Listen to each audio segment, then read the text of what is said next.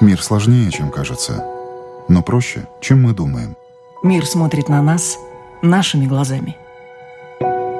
Мир не меняется. Меняемся мы.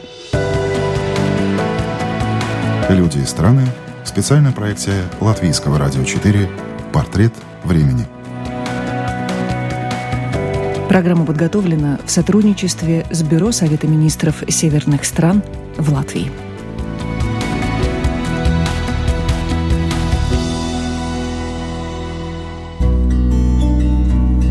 Здравствуйте, меня зовут Яна Ермакова, и это программа «Портрет времени». Продолжаем датские истории.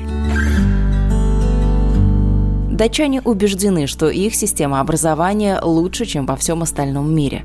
Так ли это на самом деле, сказать сложно, но факт остается фактом. Учатся в Дании долго. О потраченном времени, правда, нисколько не жалеют и не считают, что обучение идет слишком медленно.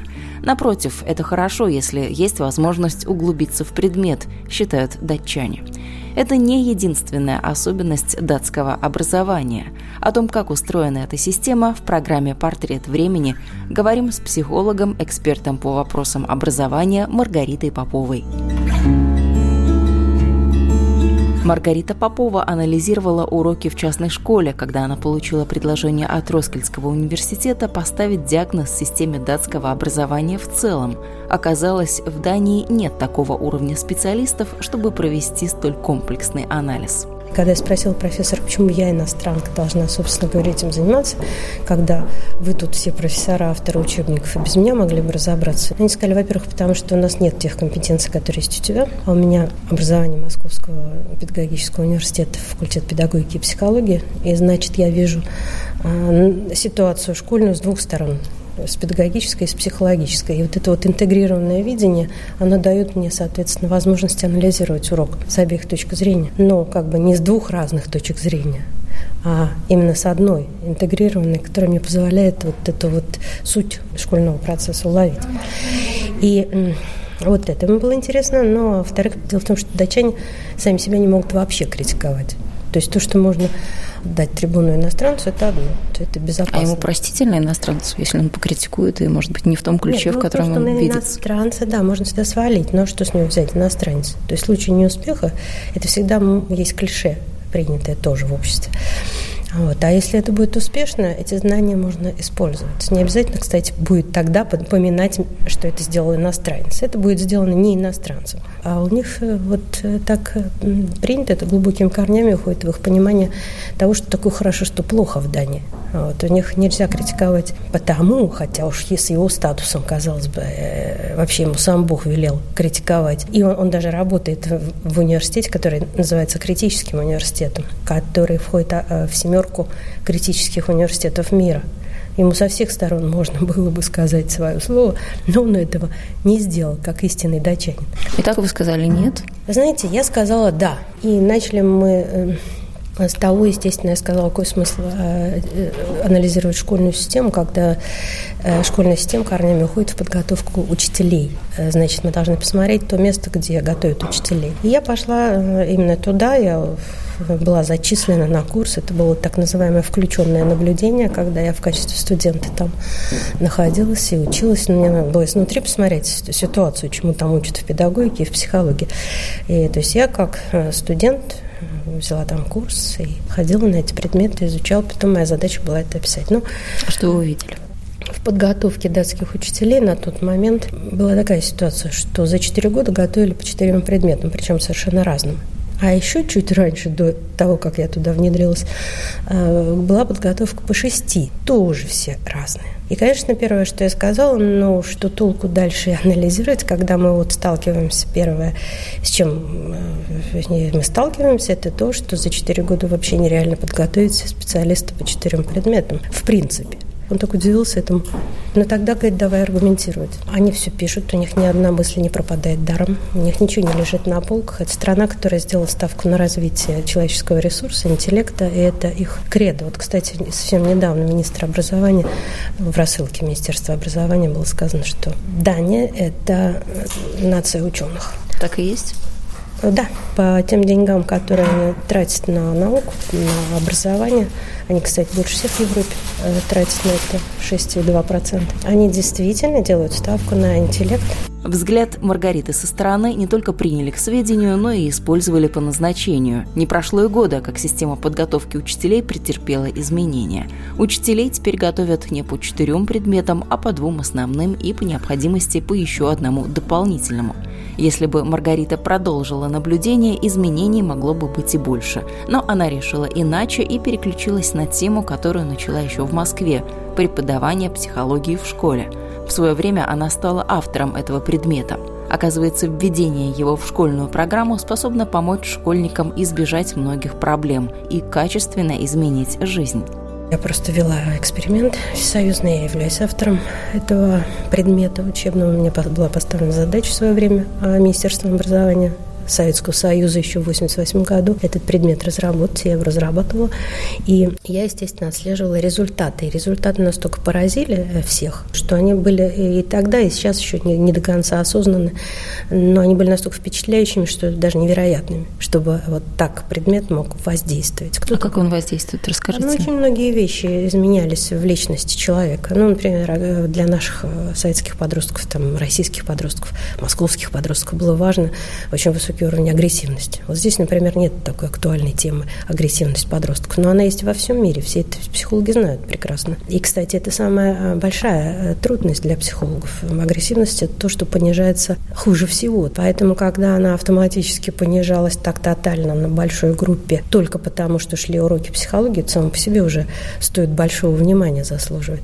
Э, кроме того, ну, не просто агрессивность понижалась там как-то по количеству, она качественно изменялось отношение отношение человека к человеку и к себе самому. Там много результатов было получено, но я вам один просто скажу, который как раз мне сформулировал мой сын, потому что я пришла к этой теме, организовала группу вокруг моего мальчика, собрала таких же подростков, как он, начала вот здесь, в Российском центре, преподавать тот самый курс психологии для подростков, который я разработала еще в Москве. Так вот, э, прошло вот сейчас 10 лет с того момента, как я начала этот курс. Уже этому мальчику 24 года, и совсем недавно он мне сказал, знаешь, мама, я тебе должен сказать, что я наконец понял значение вот тех уроков психологии, которые ты у нас вела. И я не помню тех понятий, которые ты там нам давала, конечно, ничего это там каких-то психологических, но я точно знаю, что это значит для меня в моей жизни, в моей судьбе. Та возможность самопознания, она привела меня к тому успеху, который я сегодня имею. А за счет чего? За счет того, что я знаю свои достоинства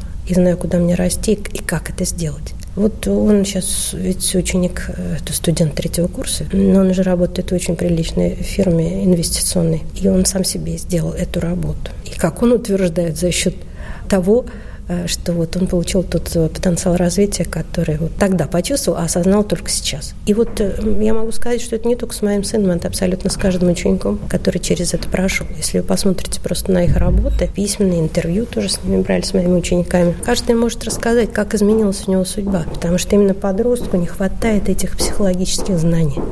У него есть эм, запрос на эти знания, поэтому он их мгновенно усваивает. Вот если, например, сейчас э, так распространилась эта тенденция с этим, с преподаванием психологии в школе в России, что уже дошло до абсурда. Сейчас в первом классе взялись преподавать психологию а, и что-то там пытаться детям объяснить про то, про это. И я не против того, чтобы преподавать психологию, это знание нужно, но смотря что преподавать. Ну, например, механизм самопознания запускать в первом классе, мягко выражаясь, неуместно. Потому что у первоклассника нет на этот запрос, у него другие потребности, внутренние потребности, психологические потребности. Поэтому я очень удивилась, что на этот счет там диссертации сейчас защищают, там даже книжка там есть, одна, вторая, третья, там авторы появляются. Мне, они меня очень удивляют, как будто они вообще никогда не слышали про возрастную психологию, эти психологи что, скажем, есть возрастные потребности в этом возрасте такие, в другом другие.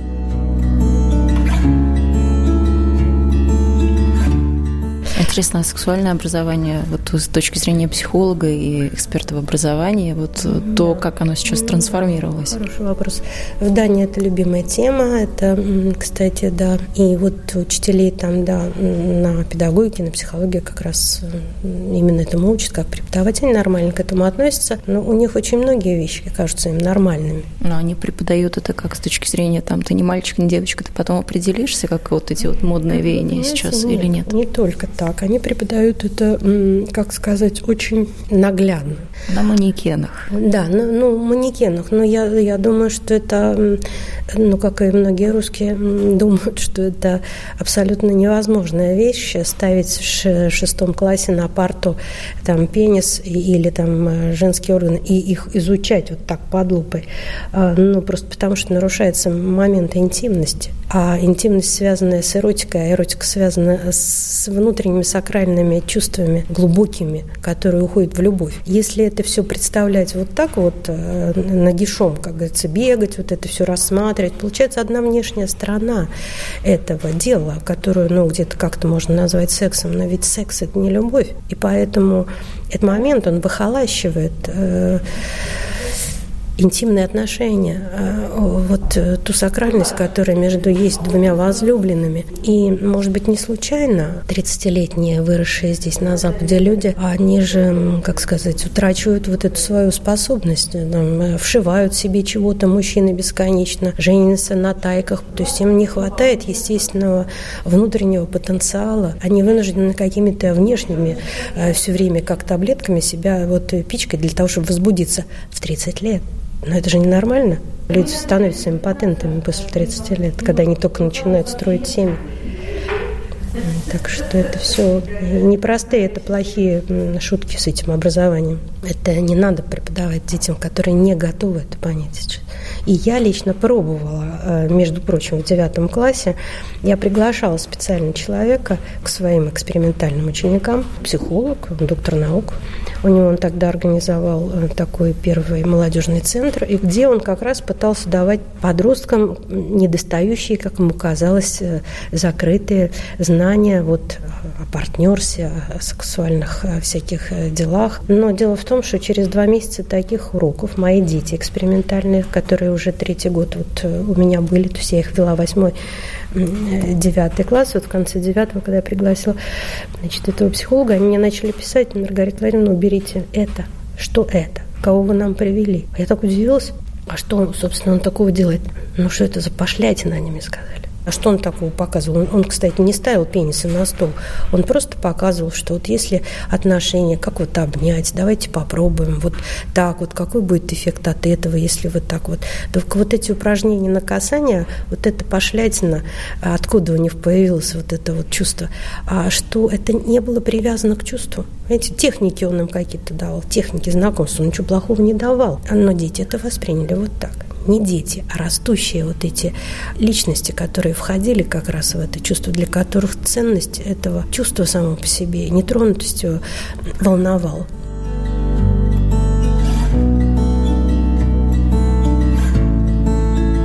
Давайте вернемся в систему традиционного образования. Вы говорили о том, что датская система построена на том, чтобы развивать человеческий ресурс. Как в итоге все это развивается? Вот помимо ученых, какая это система? Она намного отличается от нашей да, традиционной? Она совершенно отличается, потому что, во-первых, значит, 9 классов основного образования, но если ты хочешь поучиться еще, можешь это сделать. И для этого есть центры 10 классов. Раньше 10 класс был при каждой школе, теперь это не так пользуется большим спросом, поэтому, значит, есть так называемый центр центре э, десятых класс, когда дети из разных школ могут в этот десятый класс стекаться, если они хотят доучиться, подучиться. Они могут там побольше поучить те же предметы, которые они, собственно, уже сдали в аттестате, и таким образом и, и оценки, кстати, поменять, потому что тогда они получат как бы еще один аттестат. То есть они могут там сосредоточиться на тех предметах, которые они считают слабыми э, для поступления в ВУЗ. Это раз. Два. Они могут там поучиться еще чему-то для души, например, гитаре или испанскому языку. И поэтому они могут спокойно еще год там сидеть в этом десятом классе. Многие туда идут, потому что датчане, в принципе, считают это неплохой идеей. Почему?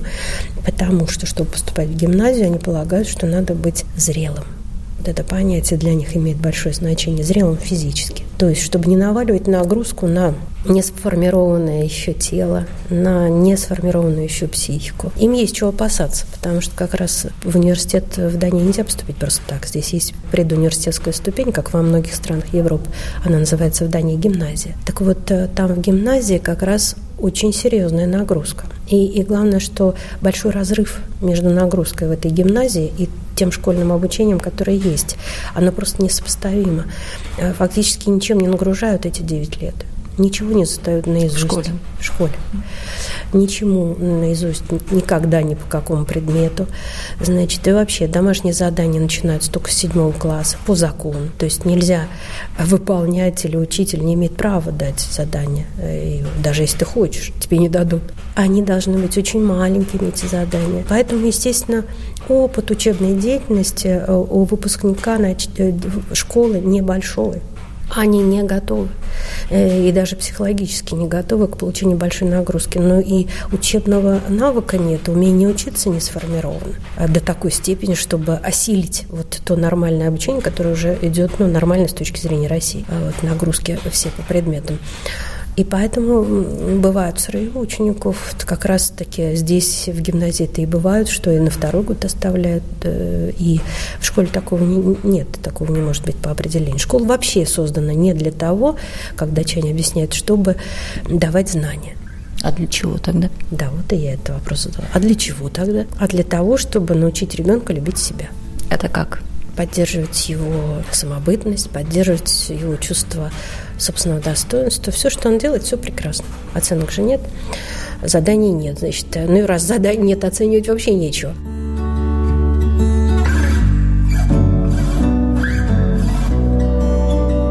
Школа нужна для того, еще второй их тезис, чтобы сохранить ребенку детство. Ну вот так они относятся, у них есть свои ценности, которые для них важнее, чем все остальные аргументы вместе взятые потому что для любого датчанина все датское – это лучшее. И вообще датчане – это первый сорт человечества, все остальное – второй. Из-за этого как раз и тяжело иностранцам, потому что иностранцы все подряд, и американцы, и русские, и негры, все автоматически попадают под второй сорт. И, конечно, дети иностранцы это чувствуют когда бывает школьная травля, так называемая, да, это иностранец-иностранец. Ну, потому что это, э, хуже этого нет вообще ничего для детей иностранцев. Вот это удивительно, значит, сохранить здоровье ребенку, сохранить детство, сохранить его потенциал, а дальше он, так сказать, разберется, когда вырастет. И вот он начинает разбираться с тем, чем он хочет стать, куда ему, чем заниматься, какой-то у него уже сформировался интерес к каким-то профессиям. Он идет в гимназию. В гимназии задачи две – подготовить гражданина и дать языки. Ну и немножко сориентировать человека уже все-таки на ту или другую линию. Пойдет ли он в общегуманитарную или пойдет он в техническую, или он пойдет в то, что у нас в России раньше называлось торговый техникум. Только после этих трех лет можно поступать дальше, на профессиональное образование. Это не профессиональное образование. Это просто образование, которое позволяет учиться дальше. Ну, то есть такое довузовское, да, наверное? Вузовское, три года до вузовское образование, да. И дальше уйдет уже или вуз, или то, что называется, у них есть еще такая система, как профессиональный бакалавриат. Четыре года образования, туда попадают э, учителя, потому что у учителей нет высшего университетского образования. Это только вот это среднее Э, как бы специальный вот этот профессиональный бакалавриат 4 года. Да, но если мы посмотрим на эти 4 года и вспомним, что чтобы их получить, надо еще 3 поучиться, то получается это 7-летний цикл. Так что это обманчивое впечатление, что они учатся 4, они учатся 7. Университетское образование с этими тремя получается 8, а не 5, как у нас. Поэтому профессионалы в Дании очень высокого класса, они ценятся по всему миру. И э, ведь Дания – это единственная страна Европы, э, дипломы которой принимаются в любой стране просто так. То есть без анализа, без того, чтобы анализировать статус, уровень и так далее. Вот в Англию приехал в банк работать, покажи датский диплом, все, ты работаешь. Ну, то есть они очень много, получается, тратят э, от жизни на образование. То есть она окупается по факту потом. Она окупается когда русские коллеги приезжают там, из России вот, в тот университет, э, где я работаю, я их иногда принимаю, там создала такой проект, который позволял им приезжать.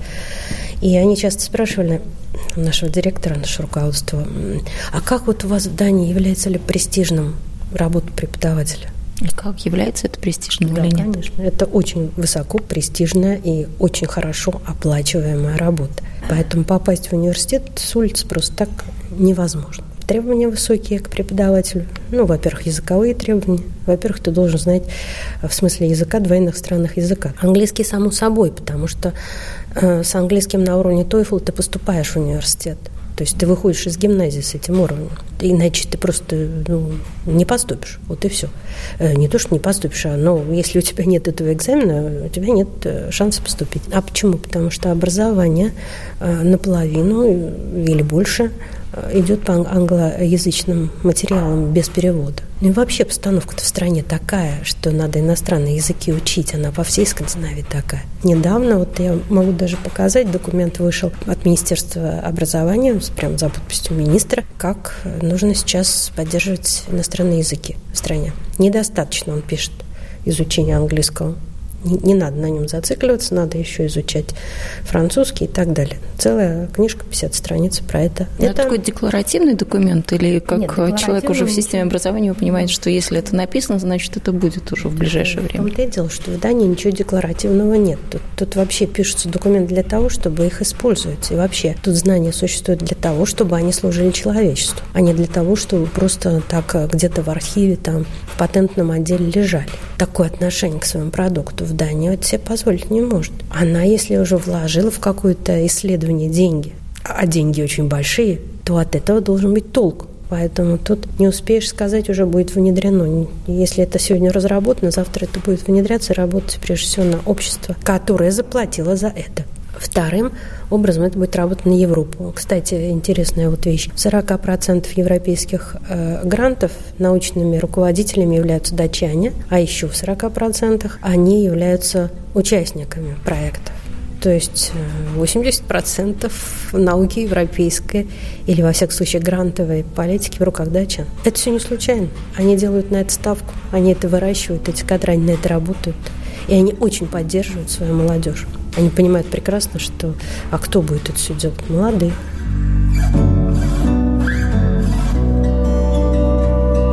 А безработица, интересно, молодежная есть? Да, молодежь есть безработица, они этим тоже озабочены, ну и пытаются всячески, конечно, сделать, но дело в том, что вообще безработица, ну, я последние данные не знаю, но то, что я знаю, 12%. Это много. знаете, они, конечно же, не спят спокойно с этой мыслью, а пытаются а, выйти из этого положения и выходят через поддержку индивидуального предпринимательства. Они всячески это развивают. В каждой фактически коммуне, то есть в муниципалитете, есть специальные люди, обученные и на зарплате, которые бесплатно совершенно дают консультации по тому, как открыть то или это. Вообще ты можешь открыть любое предприятие за два часа. И тебя к нему подготовят. Считается так, что каждый должен э, и может сделать свой вклад. Здесь есть 18-летние ребята, которые имеют свой бизнес, 11-летние ребята, которые имеют свой бизнес, а о них пишут в газетах. Это какой-то простейший на коленке бизнес или действительно что-то такое Разные. интересное, уникальное? Оно, конечно, простейшее. Ну, конечно, они не создают корабли. Нет. Вот, кстати, к вопросу о корабле. Вот тоже в одном из последних писем министерства как раз о том, что Дания будет сейчас усиливать вот эту космическую э, линию образования, науку. Все, значит, ставку они на это сделали. Вот удивительно, да? Один космонавт на всю страну. А вот. Ну, зато, значит, участвуют они в НАСА без перерыва, там всякие у них проекты, и вот делают ставку, да.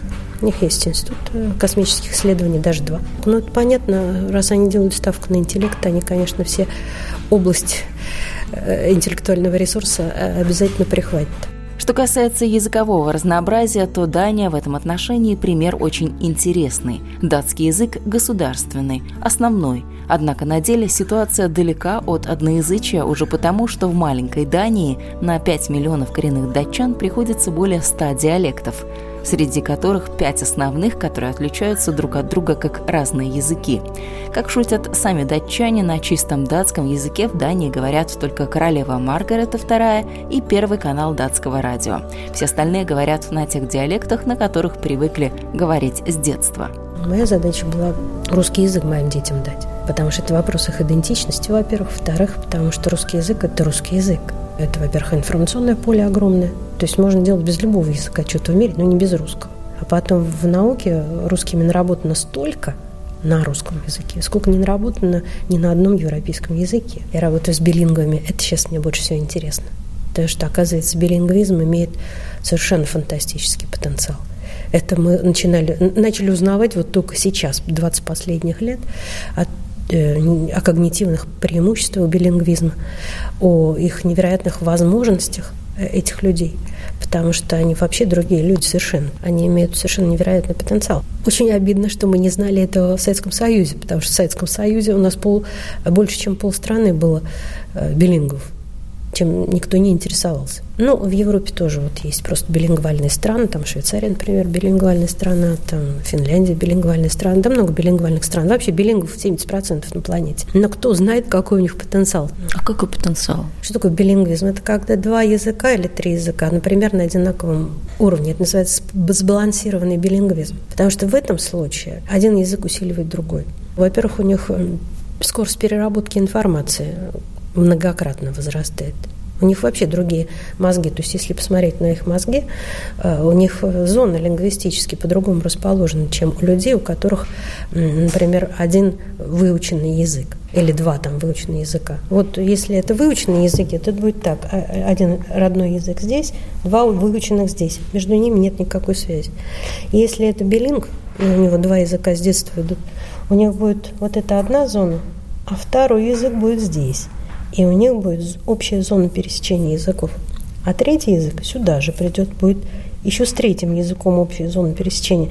И вот эта феноменальная вещь в мозговой э, функции, она дает огромный ресурс, как биологи говорят. А с точки зрения психологии это тем более большие ресурсы, потому что это человек, у которого несколько картин мира.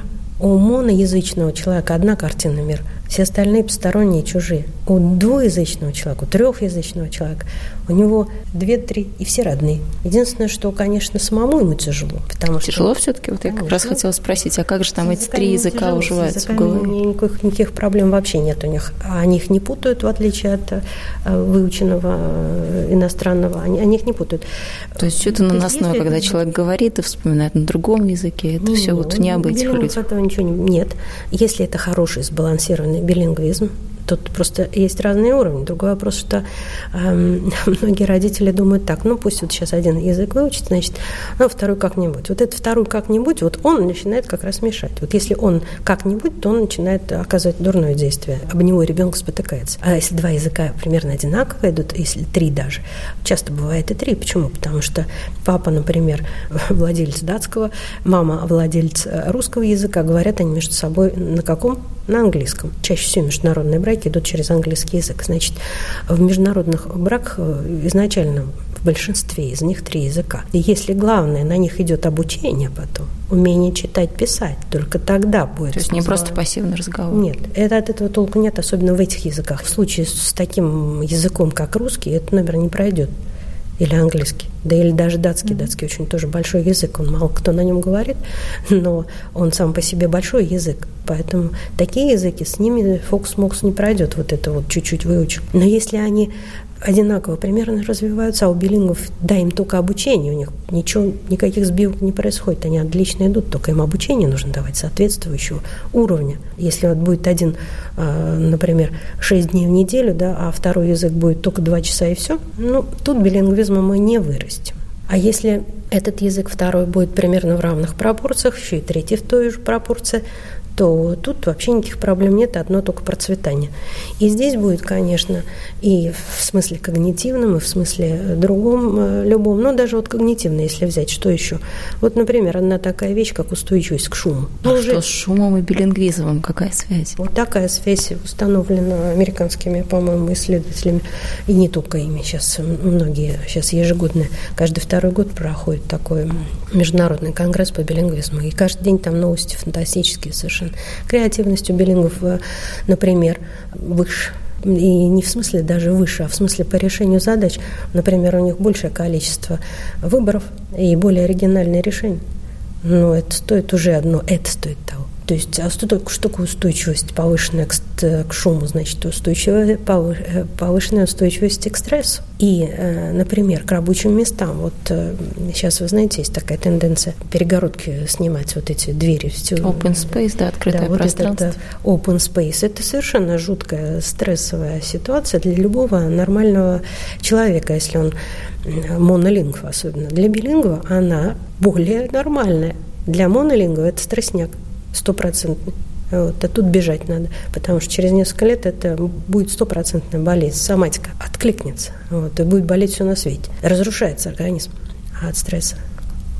У билингов нет. Они могут делать несколько дел одновременно. Вот, и вообще они много чего могут, не говоря уже о том, что они более открыты к миру, а что само по себе важно. Для них нет врагов, у них все свои. Они ездят по Европе как по родному дому потому что у них есть вот эта чувствительность к другому, как к своему. У них чужого нет. Тогда как для любого монолингва есть. Для любого монолингва всегда есть внутренняя даже точка отсчета, свой-чужой. Мы, они. Противопоставление. Есть, всегда есть кто-то, кто чужой. То есть билингва, это, конечно, это мне очень грустно, что эти страны, особенно вот Латвия, там, что она чудит с этим русским языком. Это же потрясающий ресурс. Ну, датчане на вас смотрят с очень большим удивлением. Понимаете, то, что они не понимают других на уровне все ниже меня ростом, это не значит, что они не используют ресурсы этих иностранцев. Очень даже используют. Но тут ведь целесообразность для страны должна быть с практической точки зрения очевидна любому правительству, правда? Почему датчане это развивают? Ну, не потому, что они такие гуманитарные и добрые люди а потому что это потенциал для страны. Почему сейчас министр вот это все написал, как учить иностранные языки, что делать с этим потенциалом? Да потому что уже 35 лет назад датские ученые, э, впереди всех, кстати, раньше всех, написали массу книг на ту тему, как спасти родные языки тех иностранцев, которых, кстати, было тогда очень мало. Но они же сразу начали это исследовать, и они сразу поняли, что это огромный потенциал для страны. И почему вот сейчас надо учить э, эти языки иностранные? Потому что маленькая страна не может себе позволить находиться в изоляции. В изоляции информационной может себе позволить кто находиться? Только э, большая страна. Китай, Россия и, и э, вот это Америка. Все. Маленькие страны – это просто вопрос выживания. Как он, что, если он не будет знать языки, он что, будет сам, что ли, тогда добывать эти знания? Ну, сейчас же всем понятно, что никто не может позволить себе сейчас изобретать э, велосипед. Сейчас нужно брать знания на разных языках и развиваться дальше. Вот так датчане делают. В одном только Копенгагене сегодня говорят помимо датского на 129 языках, и некоторые начинают заметно превалировать, например, английский. Его используют так много и так часто, что это начинает представлять угрозу датскому языку. Английский язык стал уже фактически рабочим языком в Дании, естественной частью как рынка труда, так и профессионального образования – надо отметить, что появившееся языковое многообразие в Дании задает и принципиально новый вектор в проблематике билингвизма. Я работаю с билингвом. Билингвы мои дети, мои ученики. Я имею конкретную совершенно цель. Мне им надо дать язык. Кстати, когда я пошла преподавать вот 10 лет назад э, именно в, группу билингов, это же очень отличались эти дети от моей московской группы, я это понимала. И я пошла тогда к своим коллегам уже в своем университете, я там уже была, и подошла к самому главному специалисту в нашем университете, который по э, этим детям уже и книжки написала, и в министерстве главный социолог по этой проблематике, такой известный ученый. Я ему говорю, вот я начинаю сейчас работать с билингвами, не мог бы ты мне подсказать, где вот что почитать, э, как преподавать билингву? Он говорит, какой хороший вопрос. Представь себе, что мы ничего об этом не знаем. Вот ты пойдешь, будешь преподавать, напишешь об этом, будем знать и использовать. Я говорю, как это? Вы 30 лет эту тему изучаете? Ну, изучаем. Я говорю, ну ты же автор книжки «Мультикультурная школа». Он говорит, да, я знаю больше, чем другие, но я не знаю то, о чем ты меня спрашиваешь. Мы в начале пути. Ну, это так? Я говорю, что 30 лет для науки – это ничего. Это очень мало. Это мы действительно все в начале пути. Какие-то знания, конечно, у нас уже есть больше, чем 10 лет назад, и даже э, в этом году больше, чем в прошлом. Естественно, за каждый год проходит несколько конференций. Но тем не менее, есть вопросы просто большие в силу специфики. Потом билингвизм разный, с разным языком разный. И, и уровень билингвизма, и языки. Э, там русско-датский билингвизм – это одна опера, а арабско-датский билингвизм – это другая. Добавлю, что около четверти всех стран на Земле признают официально два языка на своей территории, ну а в шести странах мира в ходу три языка и более, в то время как фактическое количество сосуществующих языков во многих странах существенно больше что препятствует распространению естественного билингвизма и как изменится языковая картина мира – Прогнозы строить нет смысла, потому что меняется все быстро. Сегодня в мире насчитывается более 6 тысяч различных языков. Больше всего людей говорит на китайском языке. В целом на этом языке говорит 1 миллиард 300 миллионов человек. Второе место занимает английский, на нем говорит 427 миллионов человек. Тройку замыкает испанский язык, на котором говорит 266 миллионов человек. Это была программа «Портрет времени». Для вас ее подготовила и провела я, Яна Ермакова. Продолжим датские истории ровно через неделю.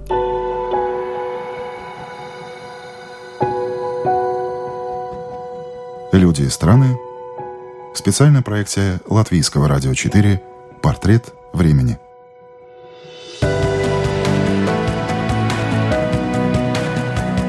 Программа подготовлена в сотрудничестве с Бюро Совета министров северных стран в Латвии.